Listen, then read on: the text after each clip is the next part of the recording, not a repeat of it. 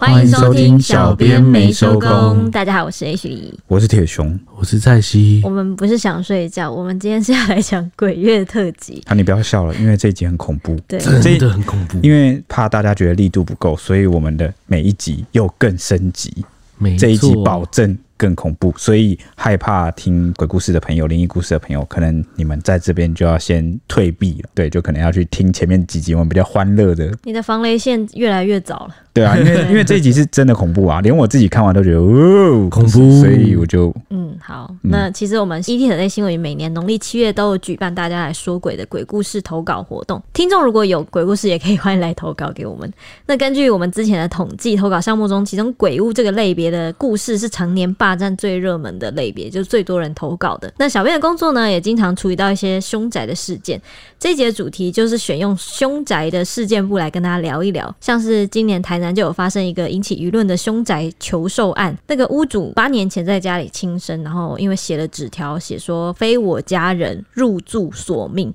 后来经过很多次的法拍，最后是命理师把它买下来的。没想到近年这个新屋主这个命理师又不断发文开价一千三百八十万要再转售这间凶宅，看来是住不下去了。背后的故事真的是令人毛骨悚然。没错，好，且听我娓娓道来。今天的第一个故事就是已经让人是非常的，而且也不能说是。故事了，因为它其实就是案件，对，真实，真实，对。那这样也很符合小编没收工的调性，因为大家会发现，我们这几集鬼故事啊讲的这个虽然叫做故事，但其实都是有一定的这个新闻事件哦，算是一个背景啊，就是要让大家真的身历其境，吓死你们这样啊？这么这么这么粗浅的那个吗？这么粗暴的原因吗？我就是这么粗暴的，要吓死大家。OK，好，那我们就进入正题吧。台南这间欧风透天别墅啊，被当地人封为是南部最凶边间豪宅。到底发生了什么事呢？那我们时间要回到二零一四年的四月，当时屋主开价一千一百五十万元求售，但是呢，这个豪宅啊卖不出去。八月的时候，因为呃屋主积欠了三个月的房贷，那别墅就被法院给查封。那台电也说最晚十月就要给他断电喽。时间就到了十月和十日。国庆日的时候，当时在里面的租客好像就察觉有异，就觉得好像哪里怪怪的，那就破门去找这个房东，这才发现啊，屋主已经以一个背着大门面向房间的坐姿方式啊，悬着一条绳索上吊了。而且啊，屋主被发现的时候，全身啊多处腐烂，已经死亡多日。那房内贴着三张 A4 纸，内容大大的就写着“非我家人入住索命”，非常的这个。算是蛮凶的啦，我觉得这是诅咒了吧？对啊，对，这样这样子以后住进来的人都会讲到这句话，就有哇，我是不是会被诅咒？对，这其实就是一个蛮典型的。好，先不论它有没有效力，它的形式就是一个诅咒的形式。嗯，好，那因为是非自然死亡事件嘛。所以很自然的，这个别墅也被认定为是凶宅。嗯，那加上这个恐怖的诅咒纸条，让市价千万元的欧风别墅啊，沦为是极凶宅。所以从二零一四年开始啊，历经罕见的十次法拍都卖不出去，因为案件太有名了。嗯，最终直到二零一六年九月啊，才由六十九岁的台中命理师郑丰浩以底价五百六十二万元，市价约四折的价格得标。但比较糟糕的一点是，当初他是跟学生合伙标下的，那本来两人是商讨说打算当成分租套房啊，就是租出去给上班族或学生。结果得标之后才发现，这个根本就是啊死者屋主最后的下咒啊，有这个诅咒的这个事情。嗯得标后才知道，哎，那就代表是。而且我觉得这个这个下咒的事情，因为你是房子嘛，然后他又诅咒又是说。你如果入住就会锁命，有点像是这间房子永远都是我的了那种感觉。哦，对，就是已经被永久就是被他霸占，对，被他就是他会长久在那里。对，可是买这种法拍屋以前不是正常，好像都应该要去打听调查一下。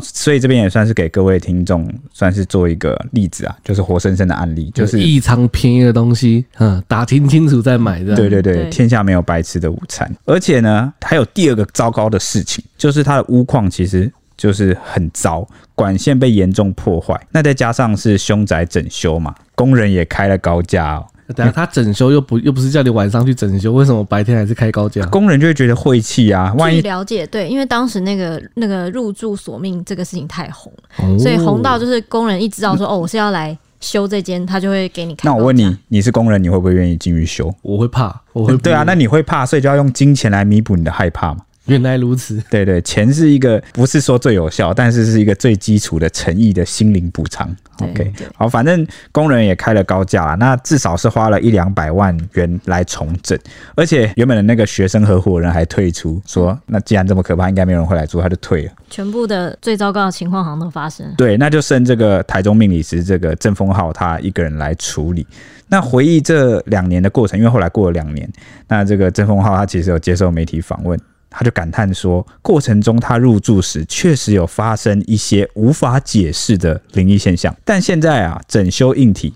再加上请来啊法师啊什么法式净化，处理成本过高，即使非常喜欢这栋房子，但他已经身心俱疲，忍痛割爱。嗯，就是有开新价钱要把它卖掉了。对，没错。嗯，那巧合的是，PTT 的妈佛版呢，也有女网友疯传一段故事，内文描述的情况就非常符合这件凶宅。那他应该就是在讲这件事。对，真的非常像。因为应该就是全部都有 match 到。对，没错。嗯、那他讲什么呢？他就说啊，他曾经租。过凶宅，房东将五层楼分租给不同的家庭。一楼是房东夫妇住，后半部分分租给一对二十多岁的小情侣。二楼的部分呢，则是分租给一个三人的小家庭。三楼则是租给一对小夫妻和刚出生的孩子。四楼则是由他，就是原抛和他的男友住下。啊，五楼的前面租给一个年轻的单身男子，后半间则是房东家的佛厅，顶楼则是晒衣间。啊，由于住户都是从房子的左侧加装的一个铁楼梯进出，所以平时也不会见到房东。这是重点。嗯就是他们平时是都不会看到房东，对，就不会互相。所以我的理解就是，他这个楼梯是设置在这个房屋外面的，对，应该对，就是不会经过，不会经过人家家，你也不一定会跟人家不期而遇，或是跟房东遇见呢。因为他们平时就是不会见到房东嘛，那只知道说他们夫妻俩是从事蜂蜜啊、花粉的进出口行业，在市区有店面，但他们情侣俩二零一三年搬进去第一年就开始出现问题，什么问题呢？像是跳电、水压不够，法院还在大门贴封条，台电也来函说要断电。那房客当然是觉得不满啊，要纷纷要求房东给交代嘛。没想到这个时候，房东却人间蒸发了，房客只好自行缴清水电费。啊，陆续搬走。不过那个时候，他们每次上下楼梯的时候啊，都会闻到一股难闻的气味。本来以为只是搬走的租客留下的那个垃圾发臭，没想到那个臭味却越来越浓，还变成死老鼠味。每次经过的时候，都要闷住口鼻，快速上下楼。几周后，直到警方那个上门啊，破门。才发现屋主在屋内轻生了。那据了解，房东是坐在椅子上，面对房内上吊自杀的。苍蝇跟蛆早就已经爬满了尸体，椅子下只是流满了尸水，这样子。天花板上还有数张以红字写的“叉叉叉叉叉叉”，骗我钱不得好死，占我屋者必索命等纸条。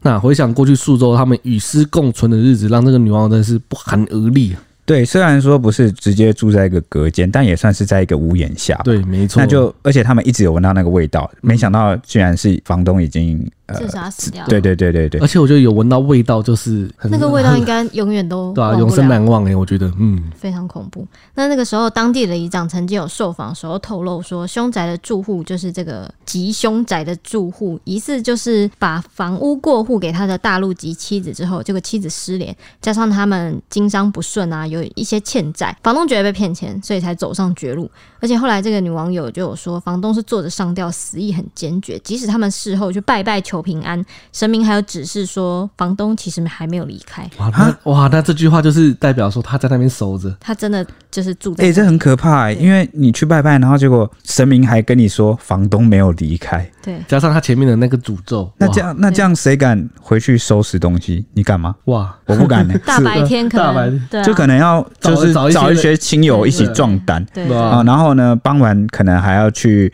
庙里去净身啊，嗯、去、那个、要一整套。我觉得可能离开前都要说不好意思打扰，不好意思打扰，然后拜个收拾一下我们就走。这样。你们你们刚一讲那个什么神明还只是说房东没有离开，我整个汗毛直竖、嗯，觉得就是跟刚那个情节是完全吻合。对，对啊，没错。那那个时候风水专家张旭初他也有。提到这件事情，他就说呢，死者留的纸条呢，他是他的生前怨念，死后灵魂虽然很可能还是会徘徊在这个屋内，但周围还是有一些众神掌管，因此不会有这个索命这件事情。但是这个屋子还是要请专家来化解啊。另外一个风水专家江伯乐则是提醒说，这个死者是坐着上吊，眼看着屋内。显然他是怨愤难平、死意坚决的，是绝对不能开玩笑的房子这样子。那这个索命凶宅呢，在二零一六年就是转手给这个命理师以后呢，在二零二零年的时候，这个命理师郑丰浩呢，他也决定要转手求售。他在凶宅网上发文开价一千三百八十万要转卖这样子。那郑丰在受访的时候就有坦言说，他其实一开始到这个房子内部的时候真的很凉，即使是夏天他都会起鸡皮疙瘩，而且还会在整栋屋内都会闻到那个死老老鼠的臭味，所以他就有猜测说，这个死者屋主应该是还在里面没有走。甚至后来呢，他在施工的时候，连那个工人都会碰上一些没有办法解释的灵异事件，像是有人整修的时候觉得被人家拉，或者是在粉刷油漆的时候从那个硬架上面摔落下来。然后命理师他就觉得说，这个死者就是故意要显示说不能让人家来他家里。一度是连他自己，就郑丰浩自己也不敢住在里面。为此呢，他就花费了大量的时间、精力、金钱来整理、来净化这间凶宅。就是他已经没有办法处理到，说他还得要去请那个通灵人士来协助他跟这个亡魂多次沟通。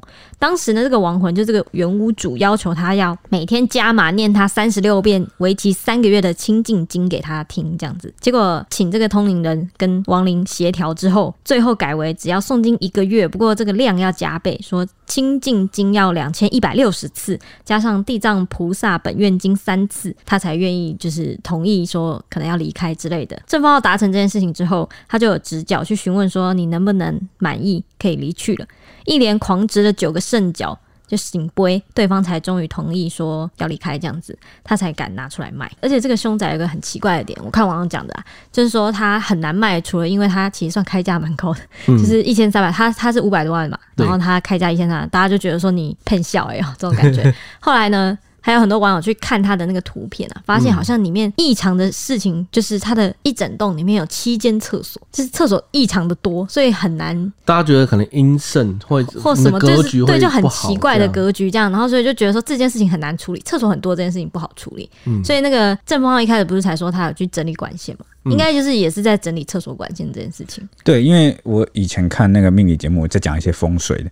他说你的这个马桶啊，厕所安放的位置，在家里的什么地方啊，其实会影响整个里面居住人的风水。嗯，那你这么多马桶哦，然后连接着的都是应该一定是化粪池啊什么，就是怎么会七个这么多？嗯，七个真的很多。是是这个别墅特别大吗？还是别墅好像一百多平，好像加起来总共一百多坪。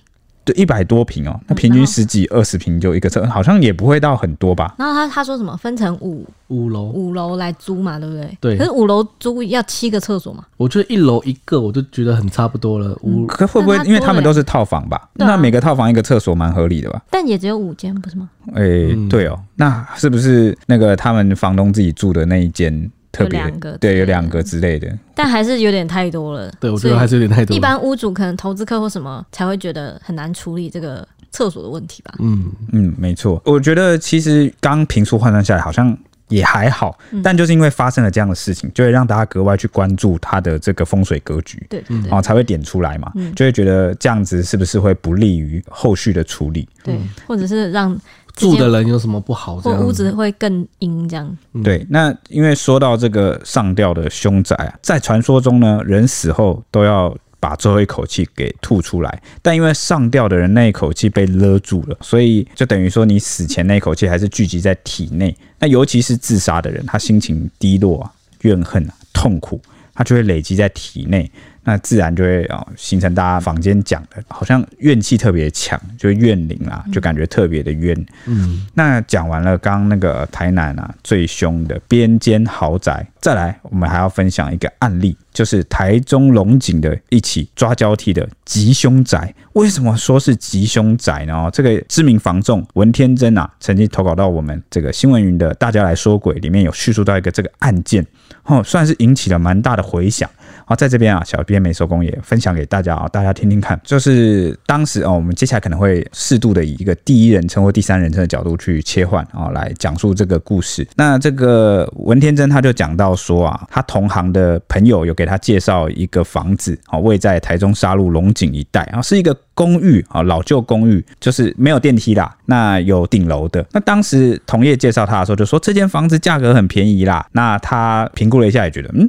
好像哪里怪怪的，因为这个房子就算不在蛋黄区，也不可能这么廉价啊。当时他同行的朋友就跟他讲说，屋主其实有坦诚这个房子出过事情，他就很好奇的追问这个同行朋友说，所以是出了什么事？那他同行朋友就很简单回答了他一句说，上吊，就两个字。但他当下就听完觉得直觉好像哪里怪怪的，不太对劲，所以他就跟这个同行朋友讲说，我可以去了解一下吗？因为你只讲了上吊。但我想深入去了解一下原因，毕竟房子的价格就是不可能这么便宜啦，还是搞清楚比较好，这样他也会比较好处理。那他同行的朋友听完也同意说，好吧，那你就去了解一下状况。没想到啊，他真的深入去了解之后，就觉得真的太凶了，他不敢再继续深入。当时他就去问屋主到底屋内发生过什么事情，那屋主就坦诚说，因为曾经有。房客在里面上吊往生，那这件事情发生之后，他有去请一些法师来超度诵经，所以之后有再继续租给其他房客，但是收的租金就变得比较便宜，有多便宜呢？说是一个月只要一千块。那当时文天真听到之后就觉得，嗯，一千块也太扯了吧？你这边随便租也要租个几千块吧？怎么可能租一千块？而且还是这个三房两卫？所以他就想了一下，然后又问屋主说，哎，你出租的这个金额还蛮便宜的耶，是不是有？发生什么奇特的事情，才决定把租金降得这么低？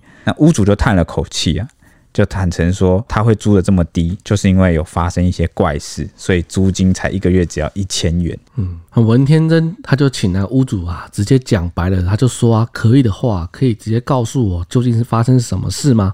啊，屋主听了就说是这样子的。这间房子自从那租客上吊往生之后啊啊，他就请人呢诵经超度，想说没事了啊，我可以再租给别人这样。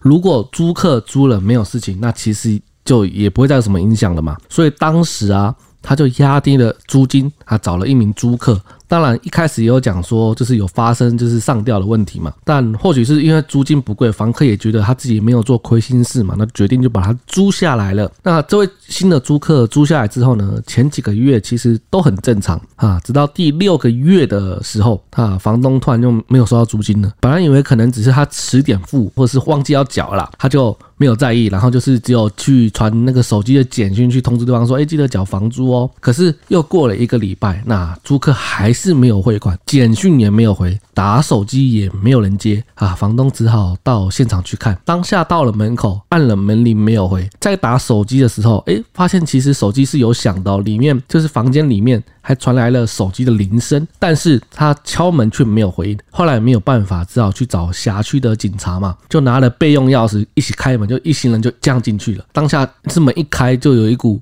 臭味马上就冲出来，然后再往里面走去看。发现那个房客就上吊死在客厅的梁旁边，尸体已经有严重的臭味了。警方还说啊，是上吊，而且留有遗书。哇，那个文天真听到说，哇靠，这个人真的是太衰了。后来屋主还说了一个更邪门的事，重点是他死的那个位置啊，就是新房客死的那个位置，跟第一个房客上吊的地方其实是一模一样的哦。哈，那个文天真听了就说。是不是你的那个当初找来那个师傅啊，就是诵经的师傅偷工减料，诵经只念一半，所以没有超度完成嘛？那个是不是不灵呐？屋主就说：“我本来也是觉得是这样子，这样说该做的都做了，没想到后面竟然又有人要上吊。”其实文天真听到这个就觉得说。啊，这好像是抓交替的概念哦，而且屋主请的那个师傅法师没有给他做到好。后来屋主又说了一些事情，说因为他也没办法处理嘛，那就干脆随便租，就便宜租，所以才会有一千元的价格。对，所以这个一千元一个月一千元的租金呢，一直这样租下去之后，屋主说他真的就是觉得不知道怎么做了，就便宜这样租。结果呢，屋主说，你知道我租了第三个、第四个，一直到第六个，一共有六个租客。这六个租客，他都不知道为什么他们最后都是上吊死了，而且上吊的位置全部一模一样，就在进去客厅往内看的那个梁的那个旁边，连他自己都觉得快要崩溃了。而且他们辖区的警察问他，也是一直问他说：“你怎么都是每个租客都这样上吊死了？”问到怀疑他是不是屋主杀了这些租客的，用上吊的方式来掩盖他的罪行。那因为这个屋主有备份钥匙。然后他就说呢，你知道那种租给人，别人在你的房子里面上吊一两个就算了，是六个，是连续六个租客，你知道吗？他就用一个很想哭又很无奈的表情在说他的心情。欸，其实连续六个租客，如果我是辖区的警方，我也会怀疑这是凶杀案。对啊，因为都是上吊。对，六个真的是太已经不能算是巧合了。我觉得你不能用巧合来形容这件事情了。难怪文天真那个时候前面会心里想说：“哇靠，你这屋主还真衰。”他光是。听到第二个人上吊的时候就觉得很衰，结果还连续六个，对，连续六个真的很夸张。连续六个是三十年内六个房客全部都是上吊在同一个柱子上死掉的，所以三十年哦、喔，三十这个时间拉的也是蛮长的。对，但是六个还是很猛。对，嗯。那屋主就是心情平复了一些的时候，就开始继续说说，而且还不止这些问题。他那个公寓呢是一层两户的，对面还有邻居。那这个房子自从第六个房客上吊之后，就再也没有再租给别人了。空屋的时间大概是两年多。那因为他这个屋主还是要去那边收收信啊什么的。有一天去的时候，就有遇到对面的邻居，就闲聊了几句。那时候对面邻居就问他说：“哎、欸，那个先生，你那个房子又出租啦？这次的租客正常吗？不然发生这些事情也让人觉得不知道怎么办呢？”那时候屋主还想了一下，想说：“哎、欸，我这房子有人住，怎么会？他已经空屋两年了。”他就问邻居说：“哈，什么时候的事？”邻居就说：“就上礼拜啊，我那时候出门刚好看到对面的门是打开的，有一个像是学生站在阳台那边，而且晚上也有人在说话啊，电视还开着有声音。哎，我只是想说，不会吧？有人跑进他家里住免钱的吗？因为他的锁就是这几年来从来没有换过，有可能是担心会不会是之前的房客的朋友偷打钥匙。”他就跟邻居说：“不可能啊，我这已经两年多没有租给别人了。”邻居一开始很惊讶，说：“哎，怎么可能？”而且他当时看到对面有人的时候，对方还跟他点个头，哎，不会真的是被入侵住免费的吧？毕竟锁都没有换过。啊，屋主就想说：“啊，真的是担心了一下，就上去看了一下。刚好这个邻居回家，结果门一开呢，哪来的人呐？就是地板上两年多的灰尘，根本就是积到厚的很夸张，而且从入门的阳台开始都是厚厚的那种灰尘，就是就是一层。”灰铺在地板上那种感觉。后来屋主跟邻居就是进门之后呢，就只有两个人，他跟邻居的两个人的鞋印印在灰尘上面，往里面看一样是空无一人的。所以当时屋主自己也有点害怕，就不敢往里面走，所以就看了邻居一眼，互相这样子对望了一下，慢慢退出去，就两人缓缓的往后退，退出了房子啊。就是里面灰尘就是铺的满满的，根本不会有人走过的痕迹。欸，其实这种房子，如果我在里面住，我一定会从头到尾都开着灯。我绝对不会让灯熄掉任何一盏。你这种开着也没有用，你就像是恐怖电影里面，然后自以为开灯就有用的那种，对，就是领便当男。对，这时候那个灯就会熄掉给你看，停电、跳电，怎么都会发。对，然后我就会，哎、欸，屋主说他担心被可能不知道哪里外来的人入侵住免费的。那也要入侵的人命够硬哎、欸，真的。刚才听到我就觉得哇，如果所以没有人入侵住也算是不幸中的大幸吧。屋主上去确认是怕真的有人住在里面，变第七个，担心他的这个生命安全。嗯，好，反正屋主就说他当时记得很清楚，因为那个房子是真的没有别人了。往地上看啊，连脚印都没有，真的只有厚重的灰尘。因为他知道，就是这么厚的灰尘，只要有人踩进去，一定会有痕迹。可是就是完全真的没有人。那后来过没多久，那对面的邻居啊，就当天跟他一起进去，就是一探就近的这个邻居，就打电话给屋主说：“哎、那个我搬家了，那有空再联络。”那这个屋主就很好奇啊，就问这个邻居说：“欸，你怎么了？你怎么突然搬家？”那邻居一开始也是支支吾吾啦，后来才坦言呐，说有一天晚上回家的时候啊。他看见啊，内户啊，屋主的内户大门的内门突然间打开了。那当下这个邻居有点吓到，他本来以为是有人呐，啊，结果走过去一看啊，什么都没有。哦，正当他要离开的时候，门又突然很快的嘣关起来，他当场吓了一大跳。那后来他可能也是心神不宁啦，所以过没多久就选择搬家。那只是在搬家前就选择打电话来告知一下。啊，反正这个屋主听完这些事情啊，他就觉得这个房子他也不想要了，那就便宜卖没关系。都不想要再想跟烦这些事情了，之前赶快把房子卖掉。那文天真就是我们刚刚讲的这个房仲，听完屋主的大告白之后，当下就傻眼，就心里想说：怎么死六个？对啊，他就想说，都死六个了，然后你现在还要发生这么多事，然后你你还要这个，我也是很难很棘手的案子。但是因为这个价格真的是低的非常非常的夸张，所以他也就硬着头皮回应说：啊，我就试试看吧，看有没有。客人要啊！自从承接这个案子之后啊，这个啊 文天真他就跟朋友讲说：“我打死都不会上去的。嗯”那那个陪同他一起的那个同行的朋友，就一开始转接他这个案子的朋友也是很惊吓，说：“哦，我也不要上去，哦，怕被抓交替。”然后两个人就是这正常反应啊，是我我也不要上去，对不？对没错。那只是他们讨论一下，觉得现场还是要看一下，至少。知道位置在哪里吧？你不可能连位置都不知道在哪就卖吧？那根梁吗？不是那根梁，是它坐落的位置。还有那个格局，可能要看一下。对，你格局也得看一下啊，不然你怎么跟人家介绍里面就是有什么设施？看是哪一根梁？看是哪？对。那反正这个屋主委托他们卖，其实已经有一些时日了啦。那他们也希望就是赶快把这个案子脱手。后来到现场之后，他们就问了一下公寓的其他住户。好，那个公寓仅存一个住户，就跟这个两个来问来访的房仲说，那间啊有问题的那一户楼下好像搬走了，也搬走了。那这个邻居就坦言说，听说啦，那个搬走的那一户说，楼上有时候会有人很大力的踩地板跟拖着椅子的声音。还有摔东西的声音，那他们就是不堪其扰嘛，毕竟就是你楼上的天花板一直这样吵吵吵，所以他们曾经好几次去按电铃，要求安静一点，但都没有人理。那甚至呢，哦，他们曾经跑到楼下，就是外面在往上看，发现也没有人啊，那真的不知道该怎么办。后来他们听说了房子的事情之后，才发现根本就没有人啊，所以他们。马上就搬走，吓到也搬走了。没错，那最让他们决定要搬走的关键，其实是有一个事件。搬走的这一户说，好像啊有一天那个一楼，他们就是在啊楼下算是抽烟了，那就抽烟抽一抽，就往上抬头一看，就看到那个那户有两个人在阳台啊往下看。他当时他抽烟也是很有礼貌，抽一抽还一边就是继续抽，然后跟人家挥手点头示意一下，就是算是邻居间的打招呼吧。结果没想到他就是打完招呼之后继续低头又抽了一口烟，才想起，咦，那户不是已经空了吗？两年没有人了。对，我感觉他们还住在那里。对，六个人。对，六个人。然后他又再抬头一看，才发现人影已经消失的无影无踪。嗯。那文天真啊，听到就是这个邻居啊，仅存的这一户，好这样说，那就心里就是不禁毛了，又想了一下，嗯，踩地板、拖椅子的声音，那不就是很像一个上吊的过程吗？就是拖椅子站上去，椅子倒了，挣扎、乱踢，然后停止，这几个动作，六个动作，反复的发生。嗯嗯。就是先拖着椅子的声音，然后听到那个踩地板的声音。因为我有听过一个习俗是，也不是说习俗啊，就是民那个民俗老师有讲说，就是枉死的或者是上吊死的，他们会一直重复生前的动作。哦，对，有这个说法，有这个说法，没错。嗯、那反正文天真跟他的同业朋友一起听完这个事迹之后，就开始觉得这个房子啊，就要看哪个投资客命硬了。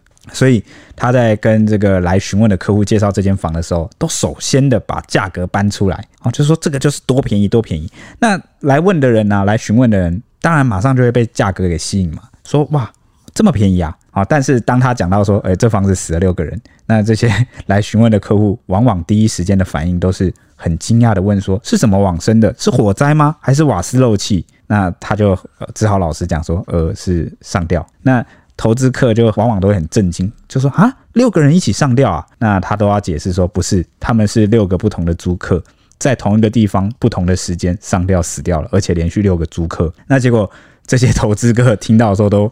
更吓哈，就会说什么有没有这么邪门呐？原屋主都不处理吗？那这个房仲他们都会摇摇头，告诉投资客说不是不处理，是已经不能处理了。嗯，那反正后来这个案子有找了蛮多投资客，但大家都没有意愿，因为听完这些故事啊，几乎全部都退缩了。但是他们哦，就算是不约而同啊，共同都有说一句话，就是他们的感想都是。这房子太他妈邪门了吧，根本是在抓交替吧？那直到有一天呐、有一个投资客听完之后还是没有退缩，还是想买下来。那屋主也终于松一口气，说好。但是直到这个签约当天呐、屋主就突然。